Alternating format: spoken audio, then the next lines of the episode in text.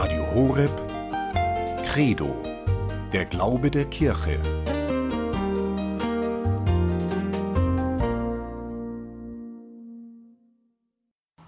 Und dazu grüßt Sie alle herzlich Gregor Dornis. Auch heute beschäftigt uns der Prophet Ezechiel und seine Botschaft für unsere Zeit. Dieser Prophet des babylonischen Exils im sechsten vorchristlichen Jahrhundert. Er richtet in dieser Krisenzeit für das Gottesvolk, richtet er sich an sein Volk und hält den verschiedenen Strategien, diese Krise zu bewältigen. Haben wir in der letzten Woche schon etwas gehört. Bagatellisierung, Festklammern an äußeren Sicherheiten, Sarkasmus, Schuld auf andere schieben, naiver Optimismus und vieles mehr. Diesen Krisenstrategien hält der Prophet Ezechiel eine entschiedene, man könnte ganz allgemein sagen, eine entschieden an Gott, an der Heilsgeschichte, an der Erwählung des Gottesvolkes Israel festhaltende Verkündigung entgegen, eine Botschaft, die gerade auch in unserer Zeit brandaktuell klingt. Wir hören hier jeweils am Freitag den Augsburger Alttestamentler Professor Franz Sedelmeier und Sie, liebe Hörerinnen und Hörer, das sei hier schon gesagt. Sie können nachher hier in der Sendung anrufen und sich beteiligen. Das ist eine einmalige Gelegenheit. Das hat man nicht alle Tage. Einen Professor für Altes Testament, einen renommierten wissenschaftlichen Exegeten hier mit ihm ins Gespräch zu kommen. Also das dann gleich in so ungefähr einer halben Stunde öffnen wir dann die Leitungen und dann sind Sie an der Reihe, liebe Hörerinnen und Hörer, kommen Sie dann mit Professor Franz Edelmeier ins Gespräch. Der Prophet Ezechiel und seine Botschaft für unsere Zeit.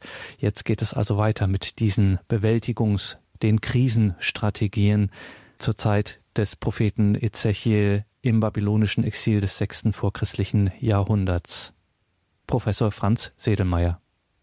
Eine weitere Strategie, sich an der Krise vorbeizumogeln, die Krisenzeit, das ist etwas ganz Eigentümliches und Hintergründiges, die Krisenzeit ist zugleich die Zeit der falschen Propheten.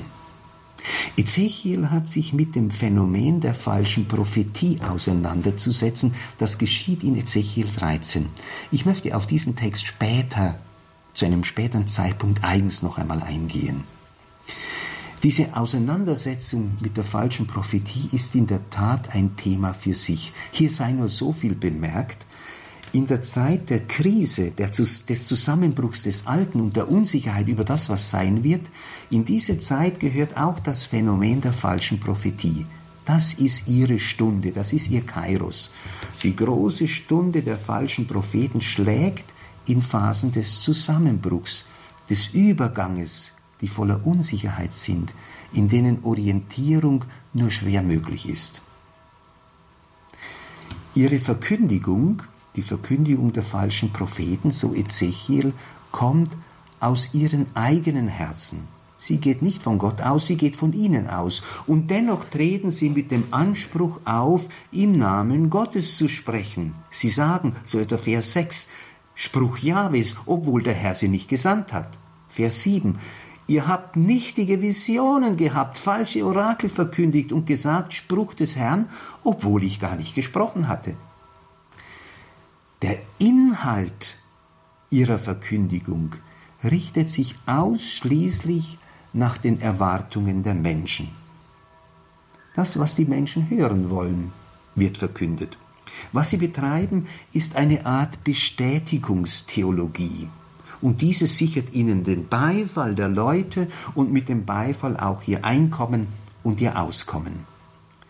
Wenn es jedoch kritisch wird, wenn sie für die Menschen, als deren Anwälte sie sich ausgegeben hatten, wenn sie für die Menschen eintreten, in die Bresche springen sollen, dann ist nichts von ihnen zu sehen. Sie ergreifen die Flucht.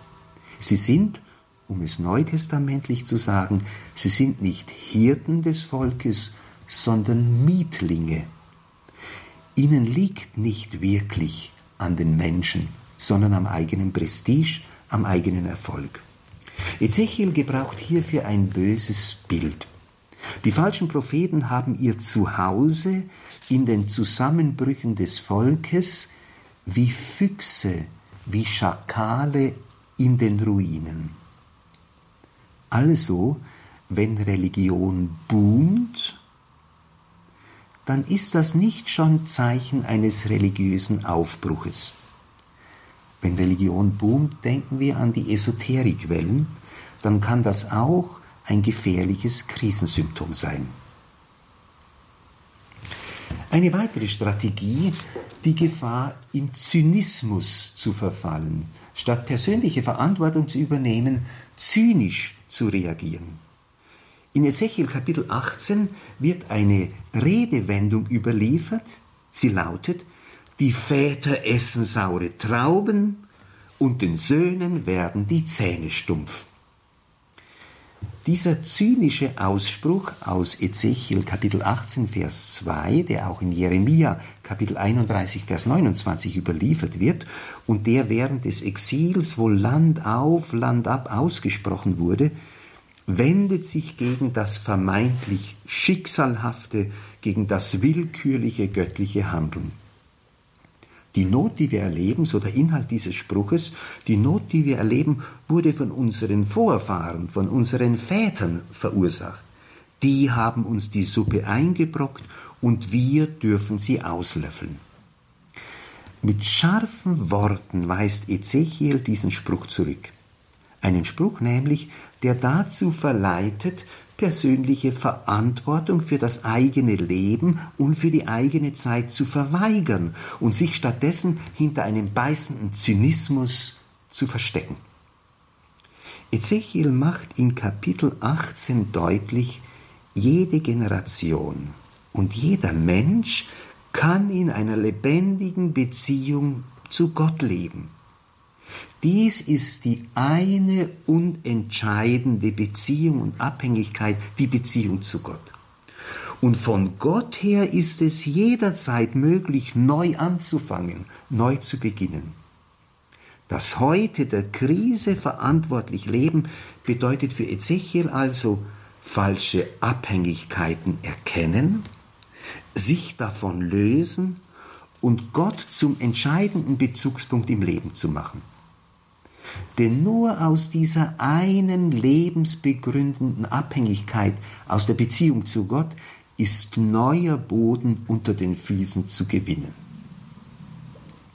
Diese Umkehr zu Gott ist freilich nur dann recht vollzogen, wenn sie nicht entmündigt, sondern in die Verantwortung führt, wenn sie ein entschiedenes Ja zum Leben freisetzt. Und so endet dieses große Kapitel Ezechiel 18 mit der Aufforderung Gottes und der Einladung, werft alle Vergehen von euch, die ihr verübt habt. Schafft euch ein neues Herz und einen neuen Geist. Wozu wollt ihr sterben, ihr vom Haus Israel?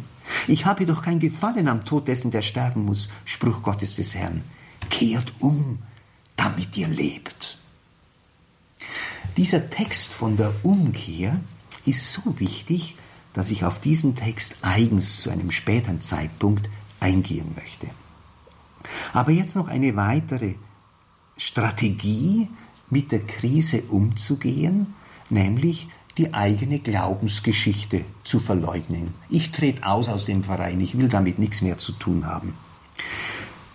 Die Botschaft Ezechiels kennt mitunter eine Härte, die nur noch weh tut. Dazu gehört auch der große Geschichtsrückblick von Ezechiel 20. Männer aus den Ältesten Israels, also Repräsentanten des Gottesvolkes, kommen zum Propheten Ezechiel, damit er Jahwe für sie befrage. Die Jahwe-Befragung, die Gottesbefragung, ist eine Weise, mit der Gottheit in Verbindung zu treten. Aber Ezechiel muss dieses Ansinnen zurückweisen. Warum? Weil die Gegenwartsgeneration nicht bereit ist, sich von den Götzen zu lösen. Von allem Anfang an, so macht Ezechiel den Ältesten, die vor ihm sitzen, deutlich, von allem Anfang an hat sich das Gottesvolk seinem Gott gegenüber verweigert. Schon die Generation in Ägypten, dann das Volk in der Wüste und schließlich die späteren Nachfahren bis herein in die Gegenwart. Israel stand vor Gott, ist zu einem einzigen Widerstand geworden. Aufgrund dieser ständigen Verweigerung, in der auch die gegenwärtige Generation nach wie vor verharrt, lässt sich Jahwe von Israel nicht befragen. Er weigert sich, die Beziehung zu seinem Volk zuzulassen. Warum? Weil dieses nicht bereit ist, sich von den eigenen Götzen und den Götzen der Vorfahren zu verabschieden. Auf diese schroffe Ablehnung reagieren die Ältesten Israels mit einem Ansinnen, das sicherlich einen Tiefpunkt in der Geschichte Gottes mit seinem Volk markiert. Sie sagen zu Ezechiel Kapitel 20, Vers 32, wir wollen wie die Völker sein, wie die Völkerstämme der Länder, um Holz und Stein zu verehren, um Holz und Stein zu dienen. Mit anderen Worten, wenn Jahwe sich weigert, mit uns in unserer gegenwärtigen Verfasstheit in Beziehung zu treten, wenn Jahwe nicht auf unsere Bedürfnisse eingeht, die wir haben, dann verleugnen wir unsere eigene Glaubensgeschichte. Dann leben wir, als hätte es nie einen Jahwe, nie eine Geschichte mit ihm gegeben. Dann wollen wir nicht mehr Jahwe-Volk sein, sondern Holz und Stein, also tote Götzen, verehren. Und wieder hat Ezechiel im Auftrag seines Gottes in aller Schärfe zu reagieren. Das geht nicht an. Es gibt kein Zurück hinter die einmal geschehene Erwählung durch Gott. Das Gottesvolk als Ganzes, wie auch die einzelnen Glieder im Gottesvolk, können die eigene Geschichte mit Gott und die Spuren, die diese Geschichte hinterlassen hat, nicht einfach wegwischen. Denn die Geschichte Gottes mit einem Menschen ist eingeschrieben in sein Leben. Es ist Teil seines Lebens geworden. Oder anders gewendet, die einmal geschehene Erwählung und die Weggeschichte mit Gott lassen sich nicht einfach abstreifen, wie man ein Kleid ablegt, sondern das gilt es zu leben, das gilt es auszuhalten im Angesichte Gottes. Nur so wird eine Zukunft frei, eine Zukunft von Gott her. Ja zu sagen zur Erwählung, auch wenn Gott sich entzieht, auch wenn Gott nicht erfahrbar und spürbar ist. Schließlich noch eine letzte, eine zehnte Strategie, die auch sich mehrfach findet im Ezechiel-Buch, die Resignation angesichts des eigenen Versagens die Flucht in die Resignation. Als die Einsicht in das eigene Versagen und mit der Zerstörung Jerusalems auch die Erkenntnis gekommen war, dass man auf trügerische falsche Hoffnung gesetzt hatte, da brach eine Welt zusammen. Viele blieben nun bei sich stehen und bei dem, was sie falsch gemacht hatten. Und dieses wurde zu einer so drückenden, ja unerträglichen Last, dass jegliche Aussicht auf Zukunft schwand. Nach Ezechiel Kapitel 33, Vers 10 sagen Ezechiels Zeitgenossen von sich, Fürwahr, unsere Vergehen und unsere Sünden lasten auf uns. In ihnen siechen wir hin, wie sollen wir da am Leben bleiben? Ezechiel darf seine Zeitgenossen jedoch nicht in ihrer Resignation alleine lassen. So scharf er bei ihnen war mit kritischen Worten, so sehr ist er auch bei seinem Volk in der Zeit der Trostlosigkeit, um das Volk aufzurichten. Er ruft die Menschen seiner Zeit dazu auf, sich Gott zuzuwenden, sich dem Gott zuzuwenden, der nicht den Tod, sondern das Leben will. Ezechiel fordert einerseits Einsicht in eigenes Fehlverhalten und die Umkehr zu Gott als die entscheidende Tat des Lebens, nicht aber sich mit der Betrachtung des eigenen Versagens im Wege zu stehen.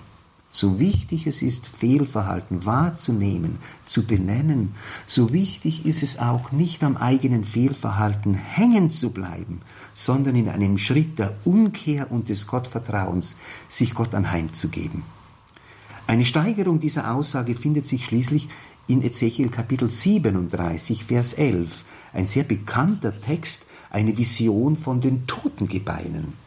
Das Gottesvolk Israel erfährt sich als Ganzes als tot, wie lebendig begraben. Es heißt in Ezechiel 37, Vers 11, Menschensohn, diese Gebeine sind das ganze Haus Israel. Siehe, sie sagen, ausgetrocknet sind unsere Gebeine, unsere Hoffnung ist untergegangen, wir sind abgeschnitten. Gemeint ist abgeschnitten vom Leben. Aber auch hier bleibt gültig, Gott ist der Gott des Lebens. Wo Israel das eigene Ende, wo Israel den eigenen Tod erfährt, da ist Gott nicht am Ende. Dieser Gott entspricht eben gerade nicht der altorientalischen Landgottvorstellung, von der eingangs die Rede war. Das Schicksal Gottes und das Schicksal seines Volkes sind gerade nicht deckungsgleich. Gott ist nicht der Gefangene menschlicher Depressionen und menschlicher Resignationen. Als der Lebendige und lebendig Machende kann er und wird er die Gräber öffnen. Er wird eine neue Zukunft er eröffnen. Oder anders gewendet, angesichts des eigenen Todes, der eigenen Hoffnungslosigkeit auf den Gott des Lebens zu schauen. Dies mutet Jahwe durch das Wort des Propheten seinem Volk zu in der Stunde der äußersten Krise. Denn das Wunder des Lebens und das Wunder eines Neubeginns ist auch in der äußersten Krise und in den Nächten des Lebens möglich. Möglich freilich nur von Gott her.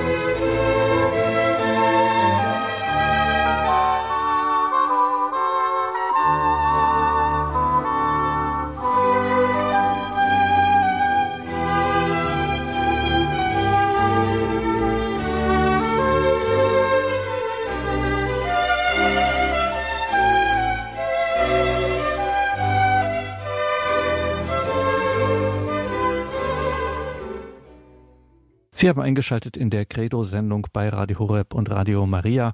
Heute wieder mit dem Augsburger Alttestamentler Professor Franz Sedelmeier und der Botschaft des Propheten Ezechiel für unsere Zeit.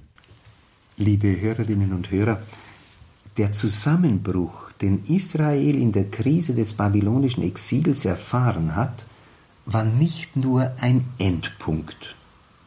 Sicher, da ging auch etwas zu Ende, da brach etwas zusammen. Dieser Zusammenbruch wurde zugleich Ausgangspunkt neuen Lebens, neuer Hoffnungen, neuer Aufbrüche. Allein die Tatsache, dass ein Großteil der alttestamentlichen Literatur in dieser Krisenzeit entstanden ist und dass andere bereits vorhandene Literaturwerke im Exil bearbeitet wurden, zeigt, dass dieser Tiefpunkt in der Geschichte des Jabevolkes als Herausforderung angenommen und fruchtbar gemacht wurde. Die Zukunft war für Ezechiel und seine Zeitgenossen damals noch nicht absehbar. Ihr Teil war es, die Zeit des Verlierens in all ihrer Dramatik bis hinein in die Nacht des Glaubens und an den Rand der Verzweiflung, diese Zeit des Verlierens zu bestehen, sie anzunehmen. Späteren Generationen ist es gegeben, das in der Exilszeit angelegte Wachstum zu sehen. Aus dieser reichen Wirkungsgeschichte seien nun abschließend einige Gesichtspunkte hervorgehoben. Sie wollen zugleich die bleibende Botschaft der Exilserfahrung Israels aus heutiger Perspektive aufzeigen. Ein erstes. Der Gott, mit dem sich Ezechiel und seine Zeitgenossen auseinanderzusetzen haben, trägt für sie fremde, ja bedrohliche Züge. Er kommt zum Gericht. Er entspricht nicht der Verlängerung menschlicher Wünsche und Erwartungen. Er, der Vertraute, der im Tempel von Jerusalem wohnende, der ist als solcher, als der Vertraute auch der andere, auch der Fremde. Diese Seite Gottes, die im Exil auf schreckliche Weise erlebt wurde, darf auch heute nicht verschwiegen werden, um der Wahrheit Gottes und um der Wahrheit des Menschen willen. Gott darf nicht auf Bedürfnisbefriedigung und Wellness reduziert werden. Denn nur wenn auch die Enttäuschungen, die Zusammenbrüche, das Verlieren und selbst das Sterben als der letzte große Verlust in der Rede in Gott, über Gott und mit Gott Platz finden, erst dann wird menschliches Leben wahrhaftig. Dann ist die Rede über Gott eben nicht menschliche Projektion. Insofern kann eine Krisenzeit dazu beitragen, aufrichtiger, ehrlicher von Gott zu sprechen. Gott will nicht der Liebe Gott sein. Er ist sehr wohl der Gott der Liebe, aber das ist etwas völlig anderes. Das Wort Gott und die Wirklichkeit, für die das Wort Gott steht, muss in Zeiten der Krise gleichsam wieder neu buchstabiert, neu verstanden werden. Das ist eine gewaltige Herausforderung, die damals im babylonischen Exil angenommen wurde. Ob wir auch heute in der Lage sind, diese Herausforderung anzunehmen? Ein zweites. Durch die Erfahrung der Gottferne reift im Exil ein neues und vertieftes Verständnis von Gott und von der Beziehung des Jahwe-Volkes zu ihm. In dieser Krisenzeit wird Israel auf neue Weise bewusst, Gott ist nicht nur der Gott Israels, das ist er auch, vielleicht mehr als zuvor, doch er ist auch der Weltenherr, er ist der Schöpfer Himmels und der Erde. Er wirkt innerhalb des Gottesvolkes, er wirkt aber auch außerhalb, inmitten der Völkerwelt. So weitet die Krisenerfahrung den Horizont. Sie sprengt den Rahmen der bisherigen Gotteserfahrungen. Auf diese Weise begreift Israel seinen Ort unter den Nationen, unter den Völkern neu. Nach wie vor ist Israel die Aufgabe gegeben, die Wirklichkeit Gottes in der Welt zu bezeugen. Nach der Exilserfahrung kann Israel seinen Weg freilich nicht mehr als eine bloße Siegergeschichte erzählen. Israel lernt die Rolle als Gottesknecht. Der Gottesknecht, der auch in den Schattenseiten des Lebens, ja selbst als in den Tod gegebener, die Lebensmacht seines Gottes bezeugt, glaubend und vertrauend. Und Israel lernt im Exil, dass es darum geht, immer wieder neu umzukehren. Eine Herausforderung, die sich an den Einzelnen richtet. Drittens, durch das Exil verliert Israel die tragenden Pfeiler seiner Identität. Wir sprachen eingangs davon, das Land geht verloren, das Königtum scheitert, der Tempel wird zerstört. In der Fremde muss das Jahwe-Volk nach neuen identitätsstiftenden Zeichen suchen. So gewinnt in der Zeit der Zerstreuung die Beschneidung eine besondere Bedeutung. Sie wird zum Zeichen des Bundes mit Gott. Die Feier des Sabbat und die vermutlich im Exil entstandene Synagogenliturgie helfen Israel in der Zerstreuung als Jahwe-Volk weiter zu bestehen und sich nicht in die Völkerwelt hinein aufzulösen. In der Zeit des Exils, in der der Tempel nicht mehr besteht, gewinnt die Familie eine ganz besondere Bedeutung. Die rabbinische Tradition sagt, die Gegenwart Gottes ist vom Tempel auf die Familie übergegangen. In der Familie leben die großen Traditionen fort. Eine Herausforderung, sich zu fragen, was ist mit den Familien, die für Christen als Hauskirche Träger, Träger des Glaubens sind? Und in der Zeit, in der die Tempelliturgie nicht mehr gegeben ist, in dieser Zeit gewinnt das Wort Gottes eine ganz besondere Bedeutung. Das Wort Gottes wird zu einem identitätsstiftenden Zeichen.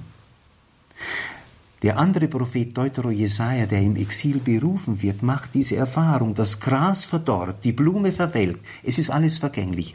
Aber das Wort Gottes hat Bestand für immer inmitten der Vergänglichkeit, inmitten der Brüchigkeit des Lebens, inmitten aller Umbrüche, ist es möglich, das Leben festzumachen am Wort Gottes und inmitten allem Vergänglichen einen festen Halt zu haben durch das Leben nach dem Wort Gottes. Jesus wird das im Neuen Testament aufgreifen, wenn er sagt, Himmel und Erde werden vergehen, aber meine Worte werden nicht vergehen.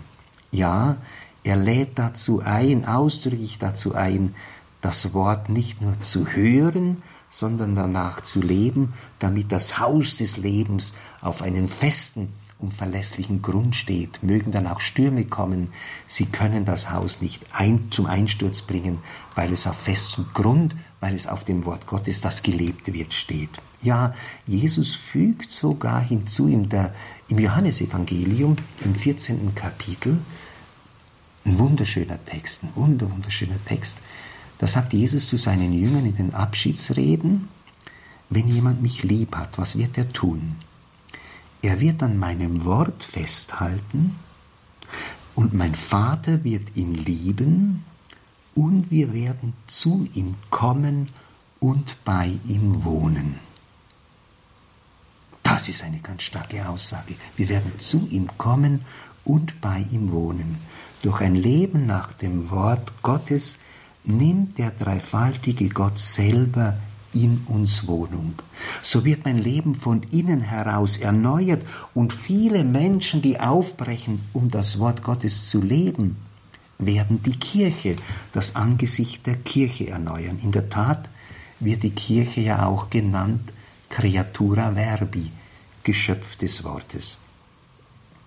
Liebe Hörerinnen und Hörer, insofern ist Ezechiel eine Einladung, eine Einladung in der Zeit der Krise, bewusst die Entscheidung für Gott zu leben, sein Leben, das eigene Leben auf einen festen, verlässlichen Grund zu stellen dann mögen Stürme kommen.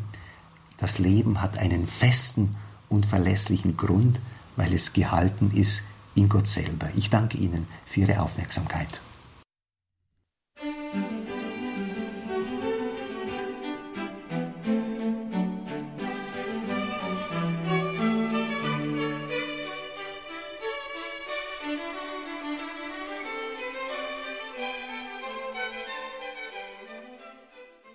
Willkommen zurück in dieser Sendung, sagt Gregor Dornis, der Prophet Ezechiel und seine Botschaft für unsere Zeit. Wir hörten heute in einem zweiten Teil Professor Franz Edelmeier, den Alttestamentler von der Uni Augsburg, der uns jetzt live zugeschaltet ist und Ihnen, liebe Hörerinnen und Hörer, gerne Rede und Antwort steht unter der 089 517 008 008 und das Thema hat bewegt. Wir gehen zunächst einmal zum Herrn Hettrich nach Würzburg. Guten Abend nach Würzburg. Grüß Gott. Grüß Gott. Ich habe eigentlich keine Frage, sondern äh, ich habe mich sehr gefreut, das heute zu hören. Das letzte Mal habe ich es leider versäumt. Die, meine Meinung ist seit einiger Zeit, Beginn dieser Corona-Geschichte, dass dies lediglich eine Aktion Gottes ist, wie im Alten Testament beim, beim Volk der den Israeliten. Solange man den Herrgott beiseite schiebt, das lässt sich eine Zeit lang gefallen. Und wir haben in Deutschland, in Deutschland 75 Jahre Frieden gehabt und es ist ins Wohlstand gestanden. Und jetzt kriegen wir hier eine kleine Quittung gelegt, wo er sagt, ich bin immer noch da. Ja, ich denke, eine, eine Krisensituation ist zunächst einmal ein Wachrütteln. Mhm. Davon spricht die Bibel äh, ganz häufig, auch Mose in seiner Rede sagt, wenn ihr in das Land kommt und wenn es euch gut geht und wenn ihr alles habt und euch nichts fehlt, dann vergiss nicht den Herrn, deinen Gott. Also die Bibel reflektiert, und das hat äh, eben äh, äh, der Fragesteller äh, zum Ausdruck gebracht, die Bibel reflektiert diese Gefahr, über den Gaben den Geber zu vergessen. Das ist die große Gefahr des Wohlstandes, Gott aus dem Blick äh, zu verlieren. Aber Ezechiel selber oder äh, der, der Gott der Bibel, ob man hier ich möchte ähm, von einer Strafe sprechen kann, das ist, denke ich, etwas einseitig und gefährlich. Auf jeden Fall ist eine Krisenzeit ein Weckruf, ein Weckruf, um sich darauf zu besinnen, was zählt wirklich, worum geht es. Und deswegen ist es bei, bei Ezechiel ganz stark diese Betonung, es geht darum, sich dem Leben zuzuwenden. Umkehr meint nicht in erster Linie auf die Fehler zu schauen, das muss auch gesehen werden, sondern Umkehr meint dahin gehen, wo das Leben ist. Und das Leben ist bei Gott. Also Gott neu zu entdecken, um von ihm her leben zu können, um von ihm her äh, zu leben. Das ist das große Anliegen des Ezechiel. Die Stunde der Krise herzunehmen, um in die Tiefe zu gehen und einfach sich zu entscheiden für den Gott des Lebens. Dankeschön nach Würzburg für Ihren Beitrag. Alles Gute Ihnen. Wir müssen weitergehen zur Frau Bogert nach Trier. Guten Abend nach Trier. Grüß Gott. Ja, Frau Bogertz. Ich habe mit großem Interesse den Vortrag gehört, der sich zuspitzt, Leben bewusst aus Gott leben. Und er hat die Familien genannt. Äh, wenn man sich bemüht, im Religionsunterricht oder in der Katechese etwas zu entwickeln, aber es wird in der Familie nicht weitergetragen, dann erschwert sich alles. Mhm. Also finde ich das sehr gut, auch auf die Familie wieder hinzuweisen. Ich finde es sehr schön, dass Sie auf diesen Aspekt eigens eingehen. Es ist sehr interessant, äh, zum Beispiel das Pessachfest, das jüdische Osterfest, war zunächst vor dem Exil ein großes Wallfahrtsfest. Man zog nach Jerusalem.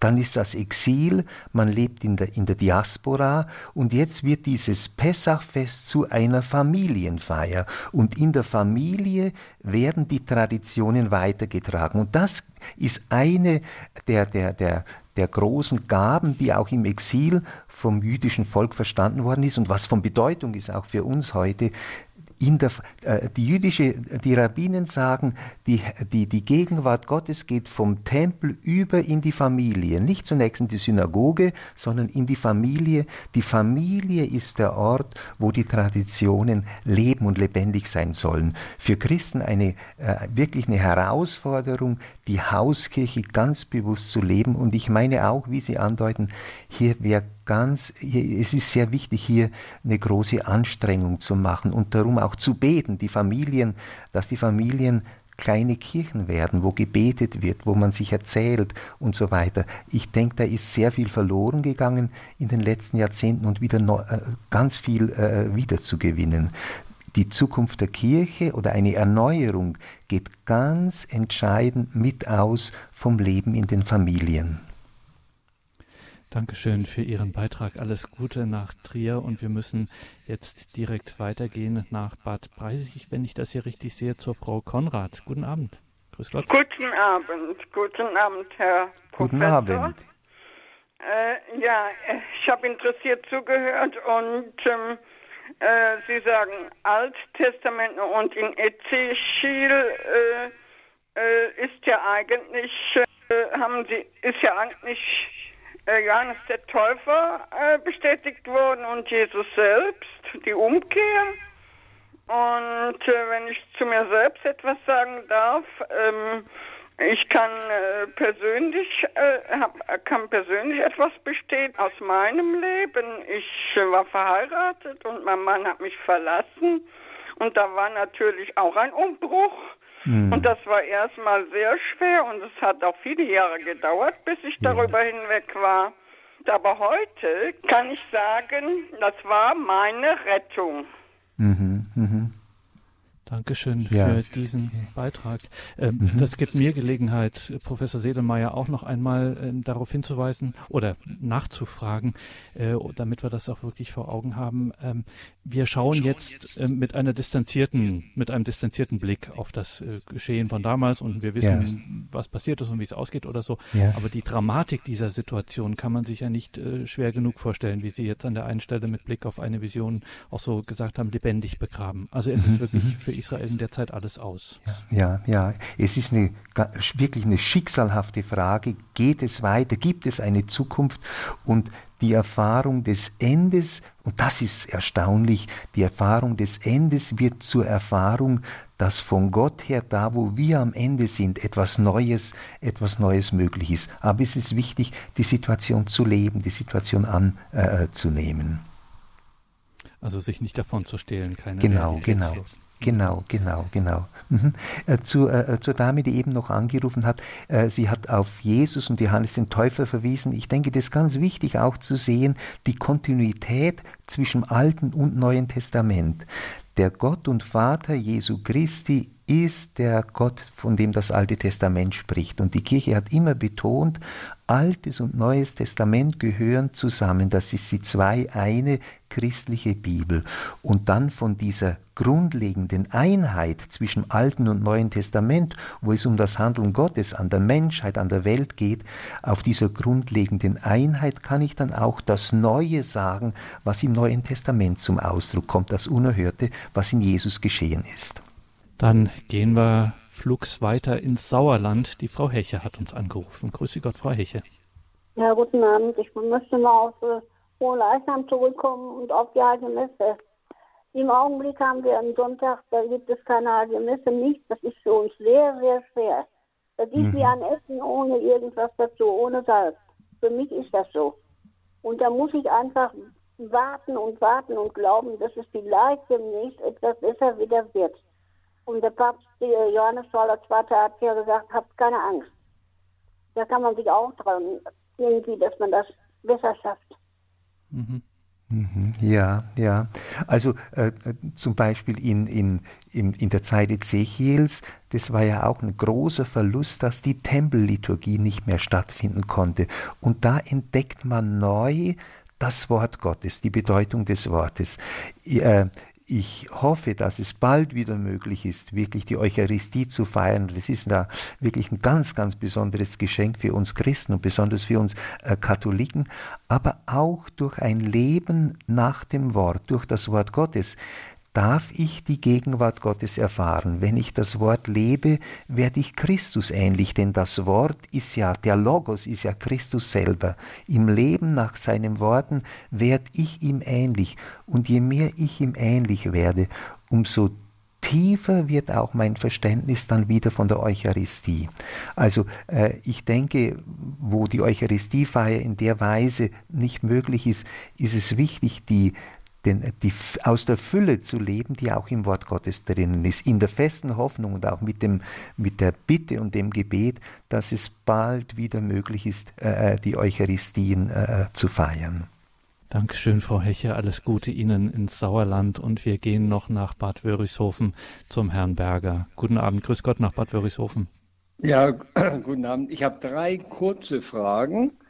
Ähm, die erste Frage, Turmbau zu Babel. Inwieweit mit dem Babylonischen Reich ein Zusammenhang besteht, ist das der direkte Nach ist in der direkten Nachfolge dann das Babylonische Reich? Erste Frage. Mhm. Zweite, ein Teil der Juden blieb ja im Heiligen Land. Es wurden ja nicht alle nach Babylon vertrieben, mhm. äh, blieb im, in Israel, wenn ich das so nennen darf. Die hatten keinen Tempel oder nur einen mhm. zerstörten. Wie mhm. pflegten diese ihren Glauben in der Zeit bis zur Restitution, wenn ich das sagen darf? Mhm, mh. Dritte Frage. Evangelium vom, von Leichnam, also von gestern. Jesus bei Johannes sagt, die Väter aßen das Brot also vom Himmel, nicht? Und starben. Mhm. Wer mein Fleisch isst, wird leben in Ewigkeit. Wurden die vorchristlichen Menschen, die Juden, nicht auch durch Christi Tod a posteriori sozusagen erlöst? Mhm, mhm. Das sind jetzt drei ganz äh, große, umfängliche Fragen. Zunächst zum, zum ersten Text zur Urgeschichte, äh, äh, zum, äh, zur, zur, Erzählung vom Turmbau zu Babel. Da wird in diesem urgeschichtlichen Text in Genesis 11 eine grundlegende Frage, die in der Bibel mehrfach auftaucht, besprochen, nämlich das Phänomen der Weltmacht. Eine Weltmacht, die sich selber verabsolutiert.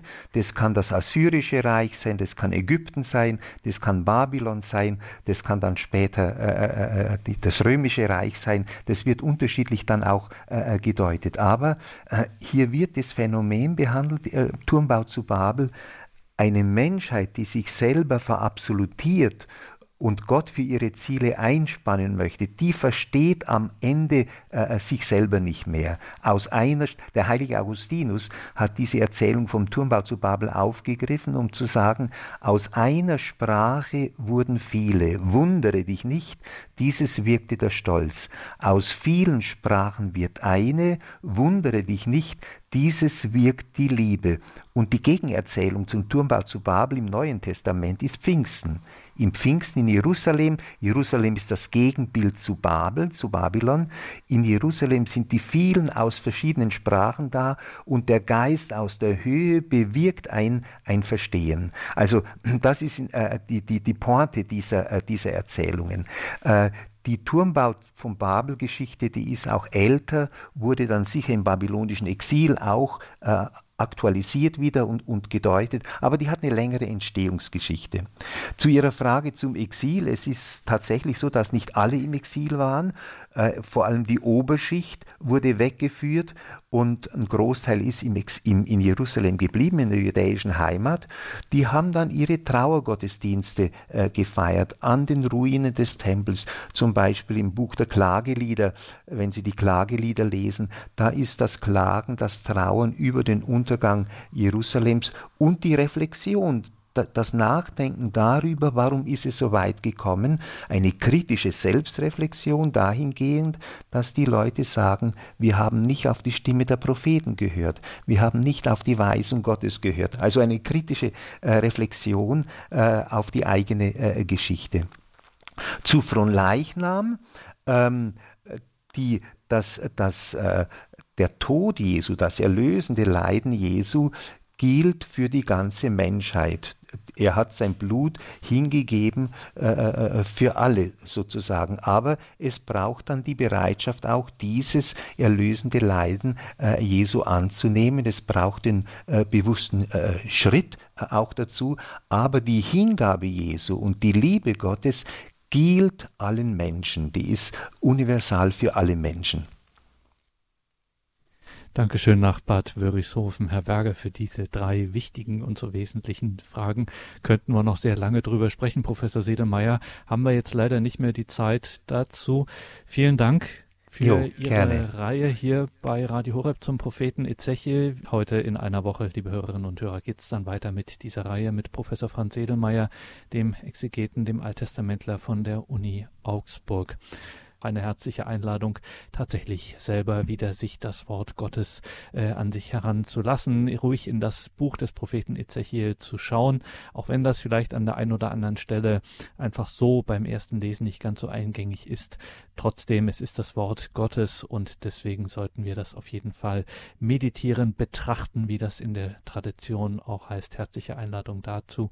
Professor Sedelmeier, Danke für diese Sendung. Danke, dass Sie heute auch live da waren. Sie Gerne. sind ein Priester, Sie sind nicht nur Professor und Wissenschaftler, Sie sind auch Priester und deswegen genau. wagen wir Sie zum Ausklang der Sendung, um den Segen zu bitten. Ja, gerne, gerne. Sprechen wir es mit den Worten des aaronitischen Segens, der auch äh, in, in der Kirche gerne gebraucht wird. Der Herr segne euch und behüte euch. Der Herr lasse sein Angesicht über euch leuchten und sei euch gnädig. Er wende euch sein Antlitz zu und schenke euch seinen Frieden. Das gewähre euch der dreieine Gott, der Vater und der Sohn und der Heilige Geist. Amen. Gelobt sei Jesus Christus. In Ewigkeit. Amen. Danke, Professor Sedemeyer. Danke, Gerne. Ihnen, liebe Hörerinnen und Hörer. Jetzt geht es weiter um 21.30 Uhr mit der Reihe Nachgehört. Einen gesegneten Abend und eine behütete Nacht wünscht ihr, Gregor Dornis.